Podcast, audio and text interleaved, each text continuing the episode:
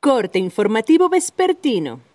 Esto es Mi Morelia Radio, el resumen preciso de los acontecimientos más relevantes con información del portal de noticias más grande de la región. Mi Morelia Radio. Bienvenidos. Este 17 de septiembre del 2020, estas son las noticias. Este jueves por la tarde fue reportada por Alerta Amber la desaparición de tres menores de edad en el municipio de Tarímbaro, que se ubica muy cerca de Morelia. Se trata del caso de María de 6 años de edad, Megan de 4 años y Margaret de 2 años de edad, de las que se desconoce su paradero.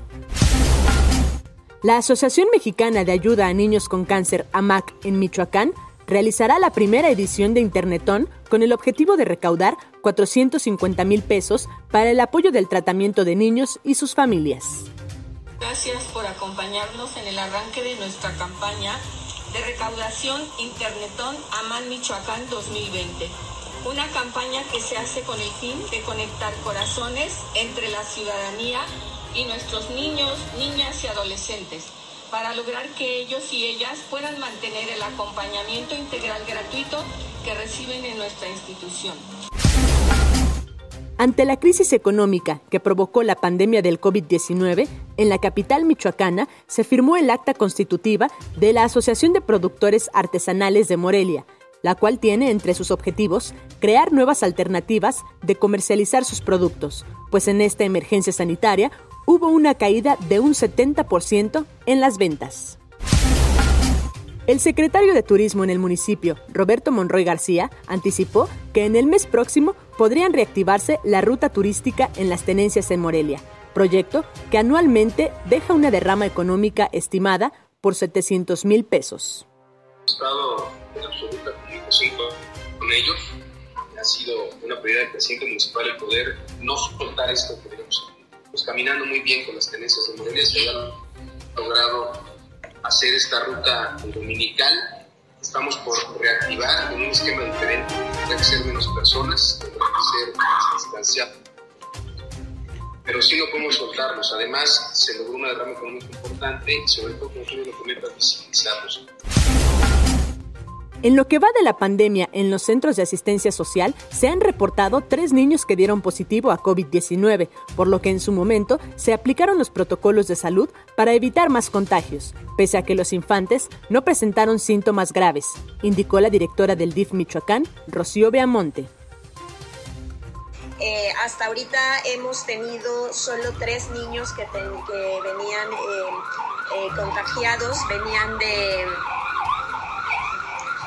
Lázaro Cárdenas y este y bueno pues estuvieron en, aislados eh, durante su proceso de salud bien no tuvieron mayores síntomas y este les hicimos la prueba porque como venían de Lázaro pues era el tema cuando inició pero en general no. Con una inversión de 15 millones 75 mil pesos del gobierno federal este día se colocó la primera piedra de construcción del Centro de Resguardo Forense de la Comisión de Búsqueda de Personas en el Estado.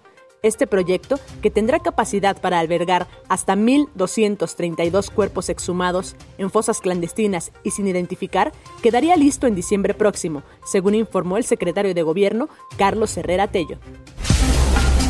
El cantautor nominado en el pasado al Grammy Latino, Manuel Vargas, dedicará la canción Mi Terruño al estado de Michoacán, misma que su videoclip tendrá escenas que reflejarán la belleza de Morelia. En rueda de prensa, el también exintegrante del Mariachi Vargas de Tecatitlán explicó que la composición fue ensamblada por él y su coautor de nombre Gil, quien es oriundo de la comunidad de Apaxingán.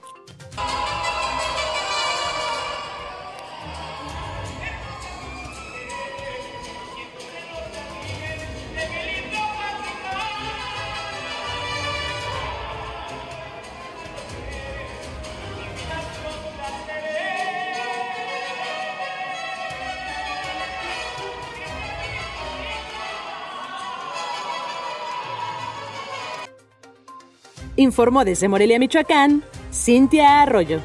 Esto fue Mi Morelia Radio. Te invitamos a que estés siempre bien informado. www.mimorelia.com Mi Morelia Radio. Hasta la próxima.